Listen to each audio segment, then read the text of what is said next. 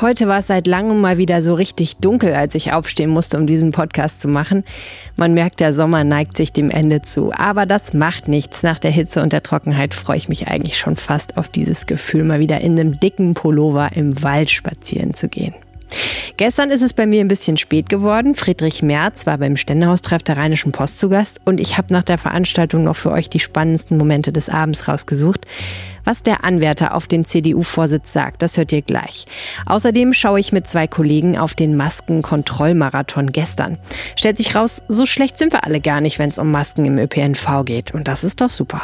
Mein Name ist Helene Pawlitzki, ich kümmere mich bei der RP um Podcasts und ich freue mich, dass ihr zuhört. Guten Morgen. Der Rheinische Post Aufwacher. Der Nachrichtenpodcast am Morgen. Wir überlegen unter anderem eine werbefreie Version dieses Podcasts anzubieten, dann aber hinter einer Paywall. Ihr müsstet also ein RP Plus Abo abschließen und bekämt dann den Aufwacher ohne Werbung vielleicht auch ein bisschen früher oder länger als die kostenlose Version? Schreibt mir, ob das was für euch wäre an aufwacher.rp-online.de oder schickt mir eine Sprachnachricht an 0171 90 38 099. Da könnt ihr natürlich auch alles andere hinschicken, was euch an diesem Podcast gut gefällt oder stört oder was ihr immer schon mal loswerden wolltet. Die Adresse und die Telefonnummer gibt es in der Beschreibung dieser Episode und auf rp-online.de slash Aufwacher. Bevor wir zu den Nachrichten kommen, kurz ein Blick aufs Wetter für Nordrhein-Westfalen. Heute kommt im Laufe des Tages Regen auf. Zum Abend wird es dann stürmisch. Der Morgen bleibt allerdings relativ trocken bei Werten zwischen 19 und 24 Grad. In der Nacht kommen von Westen des Landes her Schauer und Sturmböen auf. Am Mittwoch bestimmt ein Sturmtief das Wetter. Es zieht von der Nordsee ins Baltikum. Höchstwerte bis 22 Grad. Am Donnerstag wird es wechselnd bewölkt, meist trocken. Am Nachmittag sind im Westen Schauer möglich bei bis zu 23 Grad. Wenn am Sonntag Bundestagswahl wäre, dann läge die Union vorn. Je nach Umfrage bekäme sie 35 bis 38 Prozent aller Stimmen und würde damit die größte Fraktion im Bundestag stellen. Ob daraus auch eine Regierungsmehrheit mit Kanzlerschaft würde, ist natürlich eine andere Frage. Aber man sieht, es ist halt nicht ganz trivial, wer die Nachfolge von Annegret Kramp-Karrenbauer an der Spitze der CDU antritt. Bewerben tut sich auch Friedrich Merz. Der Rechtsanwalt hat es vor zwei Jahren schon mal probiert. Jetzt soll es gelingen. Gestern war Merz beim Ständehaustreff der Rheinischen Post zu Gast und musste im Gespräch mit Chefredakteur Moritz Dübler erstmal erklären, warum er überhaupt noch kandidiert. Da die jetzige Parteivorsitzende Annegret Kamm-Karrenbauer nicht wieder kandidiert, ist es auch keine Kampfkandidatur, sondern es ist eine Bewerbung von drei Kandidaten um das Amt des Parteivorsitzenden der CDU Deutschlands. Ich meine, wir lassen ja auch die Kommunalwahl in Düsseldorf nicht ausfallen. Wir lassen die Bundestagswahl im nächsten Jahr nicht ausfallen. Warum sollen wir die Wahl eines Parteivorsitzenden der CDU einvernehmlich regeln? Das hat so ein bisschen Hinterzimmergeschmäckle für mich, wenn wir drei Bewerber haben, die sich redlich und offen um die Führung dieser Partei bemühen. Der Ständehaustreff ist ein Netzwerktreffen für Politiker und Führungspersonal aus Wirtschaft und Gesellschaft. Normalerweise findet diese Veranstaltung im Ständehaus in Düsseldorf statt, wie der Name schon sagt. Gestern kamen die Gäste wegen Corona in einer ungewöhnlichen Location zusammen. Auf dem Rasen des Düsseldorfer Stadions auf einem großen Tanzboden standen festlich geschmückte Tische und eine Bühne, auf der Friedrich Merz, Moritz Döbler eine gute Stunde Auskunft gab. Und es ging ganz gut zur Sache, besonders als Döbler Merz fragte, ob es nicht besser für die Partei wäre, wenn er seine Kandidatur zurückzieht. Jetzt also in, in, aller Bescheidenheit. Aber ich liege in allen Umfragen, sowohl in der Partei als auch in der Öffentlichkeit, von den drei Kandidaten, die sich um das Amt des Parteivorsitzenden der CDU bewerben, vorne. Also das Warum fangen Sie bei mir an zu fragen, ob ich verzichten soll? Also es hat eine gewisse Ironie, muss ich ehrlich sagen. Ja, ich es gibt eine Umfrage, die am Samstag veröffentlicht worden ist, die Forsa-Umfrage. Laschet liegt bei 51, minus 10, Röttgen bei 44, keine Veränderung und Merz bei 50, also nicht ganz vorn. Also so ganz ist das mit den Umfragen nicht. Also ich kenne diese Umfrage auch und diese Umfrage ist eine Umfrage über die Beliebtheitswerte von Politikern. Mit Verlaub, ich bin zurzeit kein Politiker. Ich tauche in einer Umfrage auf unter deutschen Politikern, obwohl ich da überhaupt nicht hingehöre. Ich bin kein Politiker zurzeit. Ich Was bewerbe mich um ein politisches Amt. Was sind Sie denn? Ich bin zurzeit freiberuflich tätig. Okay. Und bin ein politisch denkender Mensch und seit 1972 Mitglied der CDU Deutschlands. Ich würde gerne ein bisschen besser verstehen, warum Sie das eigentlich machen. Das fragt mich meine Familie auch, ja. Also Sie sind ja vor zwei Jahren angetreten, ähm, CDU-Vorsitzender zu werden, sind es nicht geworden. Und da waren Sie auch schon relativ lange aus der Politik weg. Also dass jemand so nach so einer langen Zeit mhm. zurückkommt, es nicht schafft und dann es nochmal versucht. Was ist das? Ist das Ausdauer, Hartnäckigkeit? Ist es... Äh, Nein, ich habe 2018 innerhalb von fünf Wochen, nachdem ich zehn Jahre draußen war oder neun, innerhalb von fünf Wochen 48 Prozent der Stimmen auf dem Bundesparteitag bekommen, von Delegierten, die ich vielleicht noch zu 10 Prozent gekannt habe. Wenn ich 35 bekommen hätte, würde ich wahrscheinlich heute Abend hier nicht sitzen. Aber 48 Prozent innerhalb von fünf Wochen zu bekommen und viel Bedauern auch gehört zu haben, dass ich es nicht geschafft habe, viel Aufforderungen bekommen habe, dran zu bleiben und es vielleicht doch nochmal zu versuchen. Und dann die Situation im Februar diesen Jahres, dass Frau Kramp-Karrenbauer auch zu meiner Überraschung erklärt hat, dass sie nicht wieder antritt, hat bei mir in der Tat die Überlegung ausgelöst, jetzt willst du es nochmal wissen. Was sind die Erkenntnisse des Abends? Darüber spreche ich jetzt mit Eva Quadbeck, unserer stellvertretenden Chefredakteurin und Leiterin des Berliner Parlamentsbüros. Die war nämlich im Publikum. Frau Quadbeck, welche neuen Erkenntnisse hat Ihnen der Abend denn gebracht? Eine interessante Erkenntnis des Abends war, dass Friedrich Merz wirklich allen Gerüchten eine Absage erteilt hat. Er könnte im Rennen um den CDU-Vorsitz noch zurückziehen. Also er will auf keinen Fall aufgeben. Und als Argument hat er auch gesagt, äh, Teamlösung, die ihm da immer vorgehalten wird, das würde ja nur bedeuten, Merz soll zurückziehen und das wird er eben nicht tun. Inhaltlich interessant fand ich, was er zu den internationalen Gipfelformaten G7 und G20 gesagt hat. Da hat er nämlich gemeint, dass die überholt seien und dass die im 21. Jahrhundert nicht mehr so diese Rolle spielen werden. Der Großen Koalition hat er ins Poesiealbum geschrieben, sie sollten die Antragsfristen fürs Insolvenzrecht nicht verlängern. Er ist der Meinung, dass das nur zu noch mehr Firmenpleiten führen wird. Und er findet auch die Verlängerung des Kurzarbeitergeldes nicht ganz so zielführend. Da sagt er, das sieht er skeptisch. Und vielleicht noch als kleines Schmankerl. Den Karneval, sagt er, den will er nicht so früh absagen, wie andere Politiker das jetzt fordern. Er meint, im August könne man noch nicht beurteilen, ob im Februar wirklich der Karneval abgesagt werden muss. Wissen wir denn jetzt mehr darüber, wer im Dezember CDU-Vorsitzender wird? Das Rennen in der CDU um den Vorsitz ist weiter offen. Friedrich Merz hat das Problem, dass in der Corona-Zeit seine Popularitätswerte gesunken sind. Jetzt kommt er aus der Sommerpause zurück, wirkt sehr vital, wirkt wie immer sehr angriffslustig und wird sicherlich äh, das Rennen wieder aufnehmen. Und man kann sich gut vorstellen, dass er, wenn er jetzt öffentlich wieder präsenter ist, auch Boden gut machen wird. Ob er wirklich eine Chance hat, CDU-Kandidat, äh, CDU-Vorsitzender zu werden und am Ende auch Kanzlerkandidat der Union, hängt sehr stark davon ab, inwieweit es ihm gelingt, im Herbst Wirtschaftskonzepte vorzulegen, von denen die Menschen sagen, ja, das kann uns wirklich helfen, aus diesem Corona-Tief herauszukommen. Am heutigen Abend hat er noch nicht konkret durchblicken lassen, dass er solche Konzepte in der Schublade liegen hätte. Übrigens, es gibt ja auch Zweifler daran, dass der CDU-Parteitag in Corona-Zeiten überhaupt stattfinden sollte. Friedrich Merz gehört jedenfalls schon mal nicht dazu. Also wenn Tim Bensko gestern Abend oder vorgestern Abend in Leipzig ein großes Konzert mit 1500 Gästen machen kann, und die Stimmung war halt so, wie sie war. Die ist nicht so gut, wenn da 10.000 im Saal sitzen. Dann müssen wir mit 1.000 Delegierten auch einen Bundesparteitag der CDU Deutschlands machen können. Ich setze mich jedenfalls sehr dafür ein, dass das möglich wird. Dass das alles so klappt in Corona-Zeiten, dazu gehört Disziplin und zwar meistens in Form von Abstand und einer Gesichtsmaske. Gestern haben die Behörden mal überprüft, wie das so klappt in Bus und Bahn mit den Masken und zwei meiner Kollegen waren dabei. Wir fangen an mit Christian Schwertfeger. Christian, was hast du denn so wahrgenommen? Mein Eindruck ist, dass sich die meisten Menschen, also ich würde sagen weit über 95 Prozent, an die Maskenpflicht halten in den Bahnhöfen.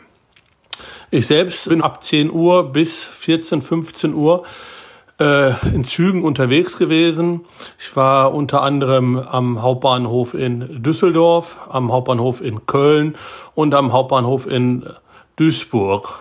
Und überall haben sich die Menschen äh, wirklich an die Masken gehalten, bis auf wenige Einzelfälle.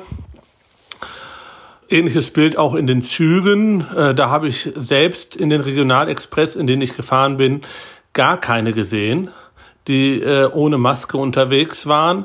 Das ist natürlich nur äh, ein kleiner Eindruck, aber ich finde schon, dass die Leute sensibilisiert sind und auch gut ähm, mit dem Thema umgehen. Ist ja schön, dass es offenbar so gut in den Zügen der Deutschen Bahn klappt. Das gilt übrigens auch ähm, für äh, die kommunalen Verkehrsbetriebe, zumindest hier in Düsseldorf. Ähm, ich bin mit der 709 zuvor aus Flingern zum Hauptbahnhof gefahren und anschließend auch wieder zurück.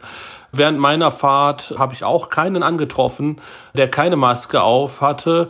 Und die Rheinbahn hat auch in den Zügen äh, Durchsagen gemacht, dass man bitte die Maske aufzusetzen hat.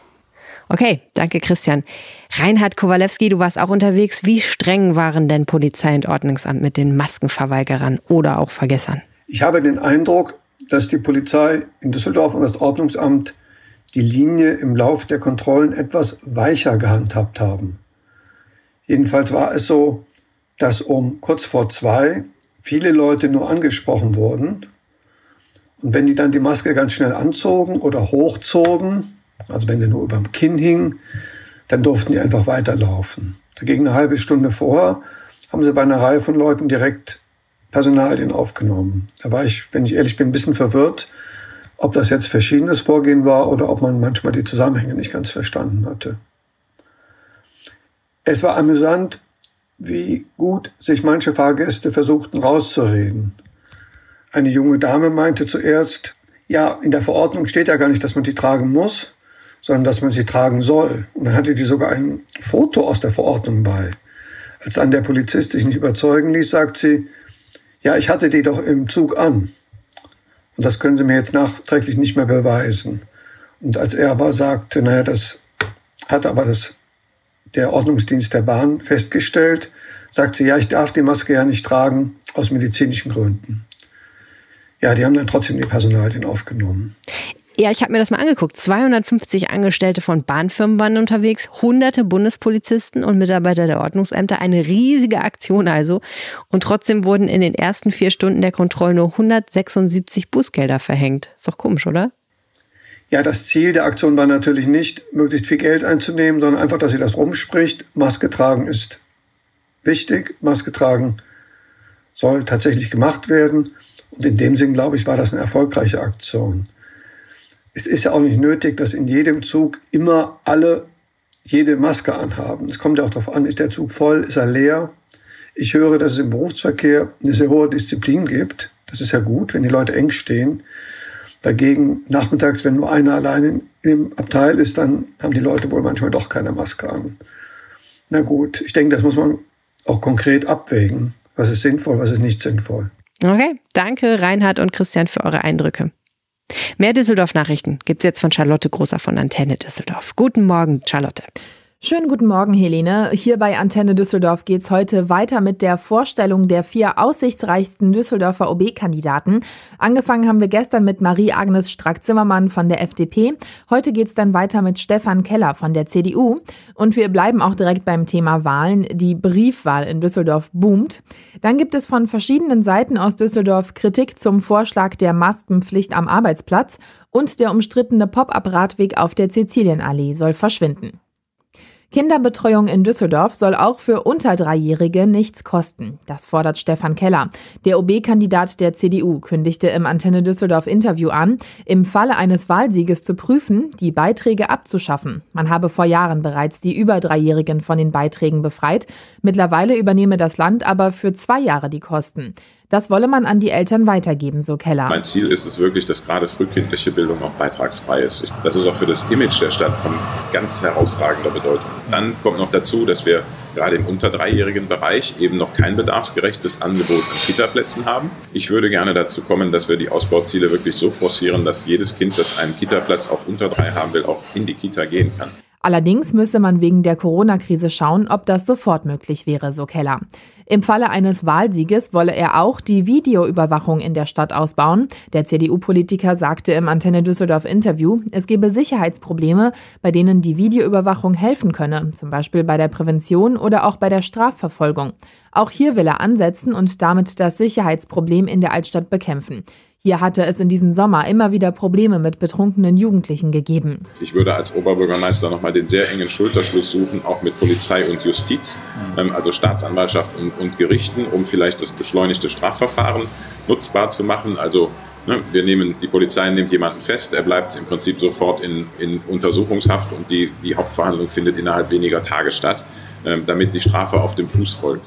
Außerdem forderte Keller, die Zahl der Mitarbeiter beim städtischen Ordnungsdienst zu verdoppeln, um die Polizei bei ihrer Arbeit besser unterstützen zu können. Man müsse eine Null-Toleranz-Strategie fahren, um die Probleme in der Altstadt in den Griff zu bekommen. Das ganze Interview mit dem OB-Kandidaten der CDU gibt es auf antennedüsseldorf.de. Die Stadt sucht für die Kommunalwahl im September noch Helfer. Rund 4000 Menschen werden am 13. September im Einsatz sein. Sie geben dann unter anderem die Wahlzettel aus und zählen hinterher die abgegebenen Stimmen. Für diesen Einsatz bekommen die Helfer je nach Aufgaben eine Entschädigung zwischen 30 und 100 Euro. Weitere Infos und Links zum Wahlsonntag stehen auf unserer Homepage antennedüsseldorf.de.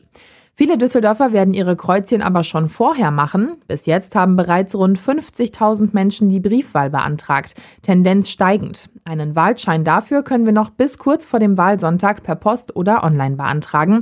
Auch dazu gibt es weitere Infos auf unserer Homepage.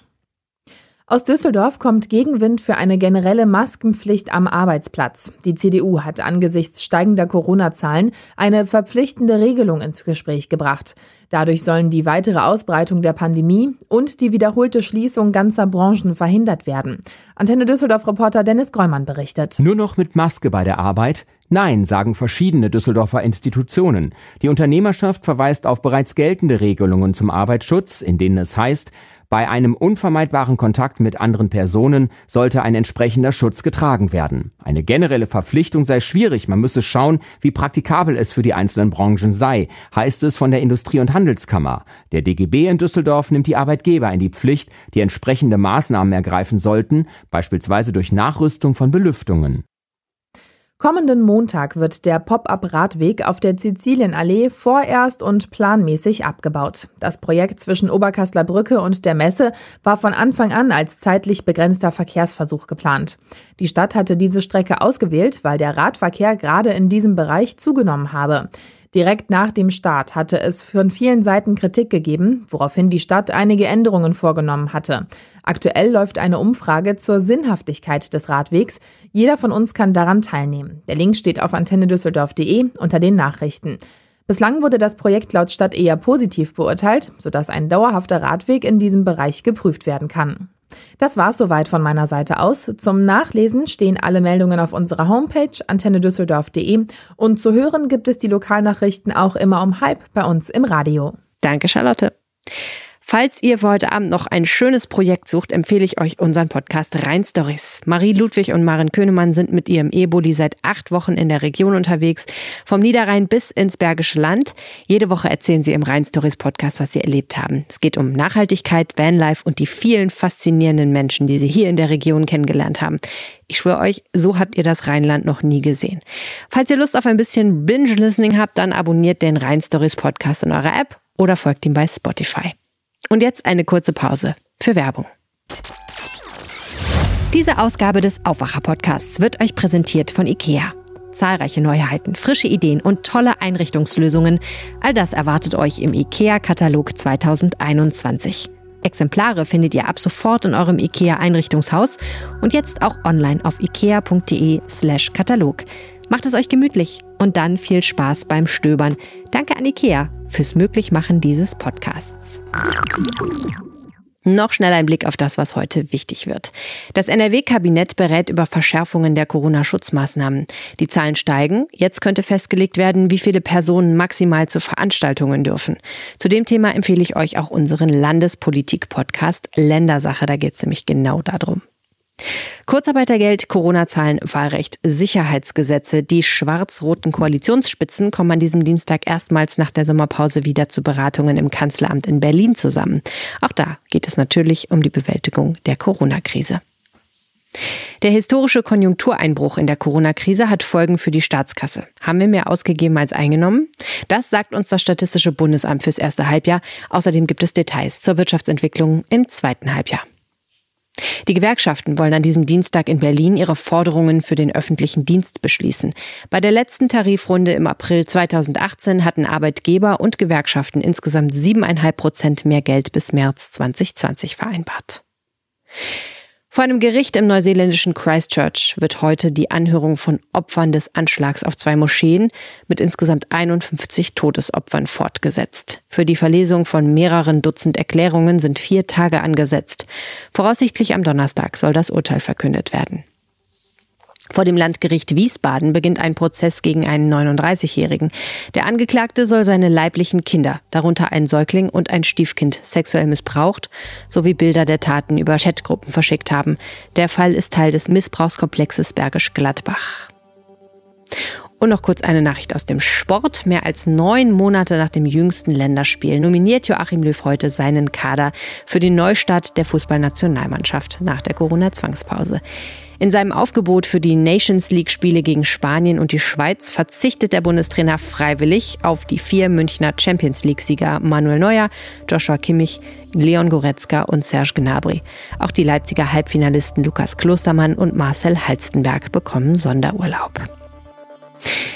kein Sonderurlaub für uns, würde ich mal sagen. Wir müssen Reiter ran, ihr und ich. Das war Dauerwoche heute Morgen. Ich danke euch herzlich fürs Zuhören. Wenn wir euren Tag besser machen mit diesem Podcast, dann unterstützt uns mit ein paar Monaten RP Plus Abo. Wie das geht und was das kostet, steht auf rp-online.de slash Aufwacher-Angebot. Und ich höre immer wieder von Leuten, die mir schreiben, dass sie das schon machen.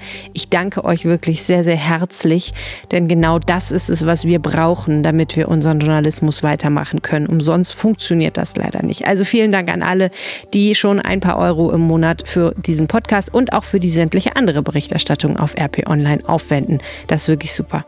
Heute Nachmittag gibt es wie immer ein weiteres News-Update mit meinem Kollegen Sebastian. Da hört ihr gerne wieder rein. Jetzt erstmal einen guten Start in diesen Dienstag. Macht's gut. Ciao. Mehr bei uns im Netz www.rp-online.de